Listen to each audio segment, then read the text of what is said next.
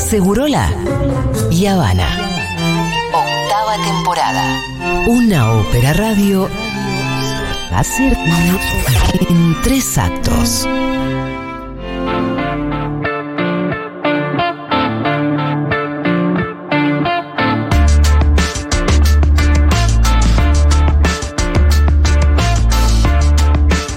Bueno, señores, el, la- el ingreso formal del señor Pitu Salvatierra, aseguró la Habana. Digo formal porque ya no estamos hablando de. Primero era el martes, después fue el lunes, después fue el lunes el martes, después fue el lunes, martes, miércoles. Y ya había que decirle Pitu, bueno, formalicemos Pitu. Me encanta. ¿Qué somos, Pitu? ¿Qué somos? ¿Qué somos? ¿Qué es la somos? pregunta. ¿Qué somos Pitu? Pitu. Pongámosle título a ¿Es nuestra cierto que relación. vas a venir todos los días de lunes a viernes? Es cierto que voy a venir ¡Vamos! todos los días de lunes a viernes. No, qué alegría. Acá vamos a estar Bien. todos los días, van a tener que ¿Es bancar. cierto que además vas a tener tu columna? Es cierto que voy a tener mi columna, cosa que me pone muy nervioso. No, No, pero bueno, ya hubo una primera versión, ¿o la querés tomar como una especie de. No, es previa? verdad que es la segunda columna Sí, esta. es- Vos justo, Julita, no estuviste. Claro, sí, sí, era una eso. previa. Estaba con. Le Sí. quiero agradecer a Miru, a Juri, a todos los que me dieron una mano, porque estuvieron laburando todo para nosotros. Bueno, hoy es la columna que me toca. Eh, en esta columna que dimos por llamar mitos y verdades de, las, de nuestras clases sociales, hoy vamos a trabajar o vamos a charlar de un concepto que está muy impregnado en, nuestro, en nuestra sociedad, en nuestra manera de pensar. Vamos a hablar de la meritocracia. Según el diccionario, la meritocracia es un sistema de gobierno Sí. en el que el poder lo ejercen las personas que están más capacitadas según sus méritos. Pero en realidad, el concepto de meritocracia que, de- del cual se usa en la actualidad está ligado a la idea de que todos los individuos pueden alcanzar una movilidad social ascendente en la escala social a través de su talento y esfuerzo. Claro. Permítanme desconfiar. Permítanme desconfiar de este concepto. sí.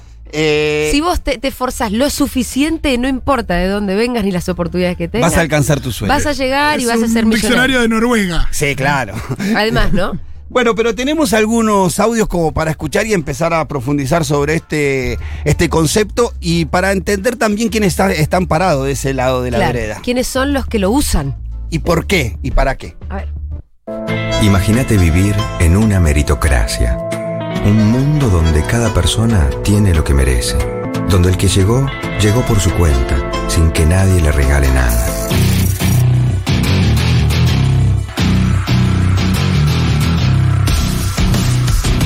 Porque papá, los tres hermanos que constituimos sus hijos, nos metió a fuego varias máximas. Una, que tiene que ver mucho con que sea liberal, es acá se consigue todo por el mérito en esta familia. ¿eh? Ustedes estudian para 10, trabajan para ser el mejor empleado, Ya llevamos tres, cuatro generaciones de gente con planes sociales, ¿no? Cuando en realidad lo que hay que darle en vez de planes es estudio, capacitación, trabajo, que aprendan el esfuerzo, el sacrificio. ¿Cómo no se puede? a no aflojar, a no tirar la toalla. El futuro está en cada uno de nosotros. Está en todos los que se levantan todos los días y van a trabajar y con su esfuerzo logran que un producto llegue a cada rincón del mundo. No hay progreso sin la idea de mérito. Mérito es buscar valores. Acá se cree que al que le fue bien en la vida, alguno, suerte. Los vecinos de esta provincia y de la Argentina se levantan muy temprano a la mañana y dan lo mejor de sí mismos para progresar, para darle un buen ejemplo a sus hijos, apuestan al esfuerzo, apuestan al trabajo, saben que no hay atajos, saben que no hay caminos fáciles, Yo les voy a presentar un ejemplo, un ejemplo, de tantos que hay. Él se llama Esteban Sichelo Habner. Nació en La Falda, en Córdoba, a 70 kilómetros de la ciudad de Córdoba. Su infancia fue muy dura, pero llegó a este lugar, a Oxford. eh, tenemos la capacidad de trabajando duro eh, subir. Es una meritocracia. Y, yo creo que en la vida eh, todo se trata de una meritocracia. Nadie tiene el derecho y sí tiene el derecho y la obligación de trabajar. El único camino genuino para salir verdaderamente de la pobreza es el trabajo. Y todo esto lo dice gente que trabaja poquísimo. Poquísimo. y que se anima a decir a mí no me regalaron nada. Boludo, si naciste en cuna de oro y nunca trabajaste en serio. ¿Qué ¿cómo vas a- mérito hiciste para ¿Cuál? nacer en esa familia? ¿Qué- Pitu, me pregunto por el primer audio, que es una publicidad. Claro. De- eh, que, a- que aparte te muestra un modelo de sociedad meritocrático. Claro. ¿No? Imagínate vivir en una vivir en una sociedad ¿Qué es de así. Chevrolet? Porque nosotros. De Chevrolet. Mirá qué loco, porque nosotros una vez acá levantamos una publicidad de Chevrolet que La hablaba. misma, ¿eh? No sé si era, es la misma. Me parece es la que del la campo. misma. Me parece que. O son los mismos. Creo que es otra, pero es el Sí. mismo tono de mierda de nosotros trabajamos el país para que ustedes Mm. Sí, cobren yo planes, creo que esa propaganda es de 2016, por ahí más o menos, que es en donde el cambio de gobierno me parece que vino con un impulso de la Con meritocracia y con, y con instaurar eso como un modelo de, de- un modelo político y social en la Argentina, del de la meritocracia. Lo que quiero decir es, la meritocracia, el primer, el primer objetivo que, o, o la primera consecuencia que trae es ocultar la falta de oportunidades y la injusticia social. Claro. Porque en definitiva, la meritocracia basándose en tus méritos propios desconoce el contexto en el que, en el que vive esta, esta persona. La meritocracia, en definitiva, termina teniendo algunas cualidades. Es discriminatoria, Mm. la meritocracia es racista, es supremacista, es xenófoba, es. eh, bueno, se me trabé. No, no es, es expresa muchas veces lo peor de lo- del, del ser humano, Sí. Lo- la peor concepción del ser humano. Eh, Pero además eh, es algo que es mentira, es una ficción. Digamos, no existe.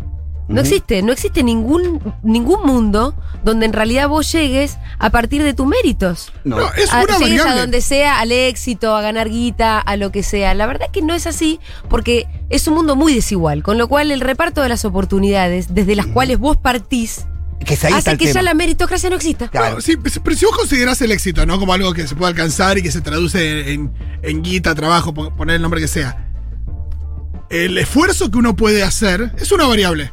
Pero después Sí. hay muchas más. Claro, digo. hay- es una variable. Nadie es, dice es que una no. variable que, Que tiene que estar. que si todas las demás son iguales para todos, entiendo que es la variable que hace la diferencia. Claro, ahí es donde podría existir la meritocracia. Sé que al mismo tiempo es una mierda, pues es una especie de competencia donde también hay una cosa de supervivencia del que, del que hace ese mayor esfuerzo. eh, pero, eh, digo, las sociedades más justas son las sociedades que, que tienen todas las necesidades básicas satisfechas Sí. y en las que esa meritocracia se juega para el que quiere tener un manguito más o no, qué sé yo.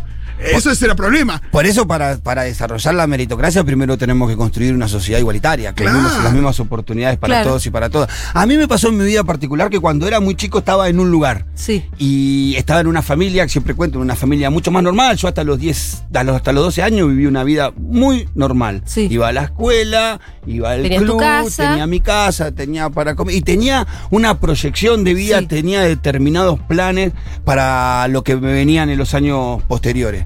Pero de repente hubo un cambio Mm. muy rotundo en mi vida que me hizo estar parado en la misma pista, pero 20 kilómetros más atrás Claro. que fue perder mi vivienda, estar en la calle y terminar en una villa de emergencia. Entonces ahí, por mucho esfuerzo que yo hubiera podido hacer, no hubiera podido llegar al lugar que quizás pudiera haber llegar si vivía en la casa de mi abuela. Claro, si Hubiera vos partido desde más, desde otro lugar, desde más arriba. Si o no- con otras oportunidades, con otro piso. si no me hubieran inclinado la cancha en contra. ¿no? Me parece que es importante muchas veces cuando. A, a- a mí me pasa muchas veces cuando paso por algún lugar y veo un pibe eh, limpiando vidrio, Sí. pidiendo con 10 o 9 años y pidiendo en una esquina. Me llama la atención y me, me- me hace una, una pregunta muy profunda. Es cómo alguien puede pensar Mm. De que ese pibe, por mucho que se esfuerce, puede alcanzar alguno de sus sueños. Además ya lo ves esforzándose un montón. Y todos los días. Si ese nene ni siquiera puede jugar, ya está trabajando, ¿no te parece que eso es un esfuerzo? Claro, ¿Y a dónde pensás que va a llegar? a ningún lado. No. Eh, seguramente no llega a ningún lado, seguramente en el trayecto de la vida de ese pibe eh, las frustraciones sean una continuidad, una constante todo el tiempo, personas que se acostumbran al no, una vuelta escuché una frase, de una, eh, ¿cuántas veces un chico que está pidiendo monedas en una esquina recibe como respuesta no? Eh, Sí, o, la, o la- O la indiferencia. O la indiferencia, ¿no? Que Sí. eso y, es. y cómo eso se le va haciendo cardio y cómo ese pibe, en ese momento, cuando tiene 9, 10 años, le alcanza para subsistir por ahí o para resolver algunas cuestiones pidiendo una moneda. Pero después, a los pocos años, eh, como es costumbre en los barrios populares, con 14, 15 Sí. años, por ahí deja embarazada a su novia. Mm. Y ya no le alcanza con pedir una moneda. Y la gente que sigue pensando de que debe esforzarse mucho más Se para tiene que esforzar más. ¿Cuántas horas del día le querés dar? Entonces, en los mejores casos, aparte, esforzarse más sin ninguna posibilidad y oportunidad delante de su camino. Porque cuando llega un pibe a los 14 años que eh, desarrolló su, su niñez pidiendo en una esquina monedas. Y de repente se pone de novio y deja embarazada a su novia, que es uno de los casos que más se repite en los barrios populares. Y empieza a tener otra necesidad y otras problemáticas y ya no alcanza ni con limpiar vidrio ni con pedir una moneda en la esquina cosa que le molesta a gran parte de la sociedad y que hace pensar de que ese es vago y que desde la meritocracia va desarrollando un pensamiento que llega a decir, llega, eh, eh, llega a la conclusión de que muchas veces ese es pobre porque quiere. Porque quiere. Sí, y fíjate que hay, algo- porque hay algo quieren. que, que a mí me llama mucho la atención, es que está tan, tan metido en la sociedad esto de una moneda, que, y, y- y no, y no es una boludez, esto de que, digo, una, el valor de una moneda, o sea, uno piensa en un peso, o de, o de menos de un peso, no sé, ya ni hay, pero de 50 Sí. centavos. Digo, hace unos años, o hace 10 años, o 15 o 20, no era el mismo de una moneda ahora. Y así todos te siguen pidiendo una moneda. Tenés un peso, una moneda. Sí. Y el gesto es el redondito de una Y- moneda. Y ese redondito de una moneda, cuando una moneda, hoy no te compras Nada. un quinto de No caramelo. compras nada. Y hay gente que así todo Le da una moneda. da una moneda, porque todavía hay monedas. Y lo que pasa es que también hay billetes de mil y Sí. debería haber billetes de cinco mil. Pero es muy loco como la gente se queda en esto de. De- de- yo no sé cuánta gente da 100 mangos. Sí, en algunos casos, Dan. En muchos casos tiene la actitud Moria Kazan, que le decimos Sí. nosotros. Subo el vidrio de mi Mercedes Claro. Benz y hago que no existen. En la mayoría de los casos le molesta. En la mayoría de los casos, cuando el pibe se acerca con el con la botellita de detergente al Sí, vidrio. subís la ventanilla y le decís no, no, no. No, y, se eno- y te enojas y, y- y no te preguntás muchas veces por qué ese pibe está en esa esquina y no está estudiando, por qué ese pibe y no te molesta y no te revela esa situación. Y lo único, a la única conclusión que muchas veces llega a esta clase de personas es a eso. Son vagos porque quieren, a mí nadie me regaló nada, cosa que es mentira. La Sí. mayoría de estas personas que pertenecen a otro sector social que al nuestro nacieron en un contexto y en una familia y no sí hicieron nada para No, nacer y, en si esta vos, y familia. si vos Y les regalaron un montón de cosas. Todo le regalaron cuando nacieron. Si vos agarrás esa variable del esfuerzo, lo que decíamos antes y lo que hablamos antes de eh, la gente de trabajo y que hacen esto, la pregunta esta del aje de dónde trabajan, qué sé yo. Eh, si vos agarrás simplemente el esfuerzo, no hay duda de que la gente eh, humilde se esfuerza más y trabaja mucho más que, que la, la es que gente en si la meritocracia no fuera una ficción y en realidad todos partiéramos desde el mismo piso de oportunidades y realmente pudiera progresar el que más trabaja, al final Macri sería el último. Claro. Y vos- Bueno, por y- eso y es- La es- gente popular o la gente que labura 14 operas por día, bueno, entonces les iría bárbaro y conseguirían todo lo que quieren. Claro, esta discriminación de dónde sí la meritocracia y dónde no la meritocracia, porque la meritocracia se usa para determinadas cuestiones, pero no se usa para cuestionar los cargos jerárquicos de las grandes empresas, por los cuales muchos de ellos no hicieron nada para Claro. estar ahí. Y un Claro. condimento que, que es medio perverso también para la meritocracia es a veces eh, alguna religión. Porque Bueno. también está esta idea de que. Bueno, la religión tiene mucho de meritocracia, bien- todas. ¿eh? Bienaventurados los pobres, que de ellos es el reino de los cielos. Sí, sí. Estos son pobres hoy, pero son eh, ricos en, en el reino de los cielos. Bueno, pero el que no llega a fin de mes es en esta, en esta existencia y no sabemos si hay cielo. Eh, pero eso, digo, es un. No es un aliado muy jodido. A veces la iglesia, a veces no, a veces eh, está ahí haciendo. Ocupando un rol que por ahí no. Sí, hoy Francisco intenta cambiar esa postura de la iglesia por cuanto habla, viste, de las oportunidades, del capitalismo Sí. salvaje, como que intenta dar un cambio de rumbo de las iglesias, pero la iglesia, las iglesias en línea general, y no voy a hablar de la católica en sí, aportan a estos conceptos muchas veces. Aportan a estos conceptos porque también invisibilizan realidades y sistemas que generan. Pero Bueno, alguna vez lo dijimos, mucho de nuestra gente cree que ser pobre o ser rico es un designio divino de Dios. Y muchas buscan la solución de ese problema en la arrodillado en la iglesia Claro. y que un milagro cambie esa situación. Y lo único que hace eso es invisibilizar un sistema que necesita de pobres para que haya ricos, que necesita de explotación para que seguir manteniendo el capitalismo. Entonces también aportan a estos conceptos de meritocracia a las iglesias muchas veces. Sí, sí, como decía Pitu, desde mm, esto, desde la idea de que no te preocupes porque después en el cielo va a estar tu recompensa. Ah, bueno, y mientras tanto, ¿qué hacemos, Claro, no? sí, pero el hambre lo pasamos acá. Claro. No, y mientras tanto sos sumiso. Mientras tanto se seguís esforzando, mientras tanto te seguís partiendo el lomo, porque la- la- el mensaje de la iglesia es eso, de que si vos te partís el lomo acá, sos sumiso, sos ordenado, en el más allá vas a tener recompensa. Quienes hablamos de igualdad de oportunidades en realidad somos los que hablamos de, mm, de meritocracia, porque hablamos de igualdad de oportunidades y bueno, que después el esfuerzo sea la variable. En realidad nosotros deberíamos hablar de igualdad de resultados, ¿no? Como quienes, quienes pensamos que deberíamos todos ser felices, ni siquiera nos importa mucho de dónde venís ni cuánto te esforzás, sino que más o menos esté un poco repartido entre todos. Así que en realidad igualdad de oportunidades, bueno, es verdad Por que... eso digo, al final igualdad de oportunidades es un concepto que queda demasiado, es demasiado muy corto, poco. sí, sí, es muy Es demasiado poco. Esa sería la meritocracia, la, la de igualdad de oportunidades. Pero ni siquiera existe. Claro. Por eso digo, la meritocracia es una ficción. Es una ficción. Es una ficción. Y cuando se habla del trabajo es muy loco porque, eh, viste que es una palabra que se usa mucho y depende de quién la dice, eh, el significado que tiene, ¿no? Porque cuando Macri habla de trabajo es andar a laburar vago. Claro. Cuando otro habla de trabajo es, eh, digo, el trabajo es el camino hacia, hacia una vida eh, mejor. Y también está esto de, de curtite, ¿no? De, de, de andar a trabajar, curtite y que te cuesten las cosas, que eso es una cosa también que viene Que de la- lo decía en los audios, ¿no? Sí, muy de la mano de la religión, esto de que te cueste, ¿no? De, de no el aguinaldo, no la reducción de horas de trabajo, eh, no. Porque lo que no te cuesta no lo valorás, te llegan a decir. Claro. Claro. Mentira, a mí si me regalas algo yo lo valoro igual que Sí, si me rompo sí. el orto todo el mes para, Para comprar. comprarlo. Es más, cuando lo compré decís no era tanto, no era para, o sea, Sí, sí, prefería que, para me esto. prefería que me lo regalen. Sí, y lo, dice, sería más y lo regalado. dice alguien que eh, está en una posición mucho mejor, y es muy fácil decir, ah, no va.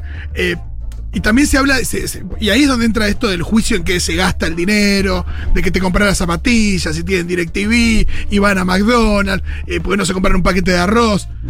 Y Porque en McDonald's en- hay una cajita, no hay una cajita feliz de paquete de arroz, y un nene también tiene, no tiene por qué no tener una cajita feliz. Sí, que es negar el derecho al goce y al disfrute Totalmente. de los sectores populares, en definitiva, ¿no? Eh, me parece que ahí está muy marcado en el, en el inconsciente colectivo de nuestra sociedad, que muchas veces aún, siendo compañeros, siendo progresistas, nos, nos eh, rapta un poco el pensamiento de meritocracia. Y muchas veces juzgamos a otro desde, desde ese pedestal que tiene la meritocracia de su lugar de privilegio, de juzgar a todos. Claro. Eh, desconociendo el contexto y sin saber quién es y cómo vive. Exactamente, y desconociendo muchas veces tu propio privilegio. Claro, eh, comúnmente el meritocrata no reconoce su, Su lugar propio de privilegio. privilegio. ¿De dónde creo salió? que es todo, lo, todo lo que tuvo para, para, que le, para llegar a tener todo lo que tiene. Sí, y yo creo que eh, es, es un elemento que utilizan los sectores más pudientes como para larvar sus culpas, entonces desde la meritocracia salen con el concepto de, eh, no, son pobres porque quieren, Ahora, eh, lavar sus culpas también diciendo a mí, eh, o, o consolidarse en lo que tienen diciendo a mí nadie me regaló nada.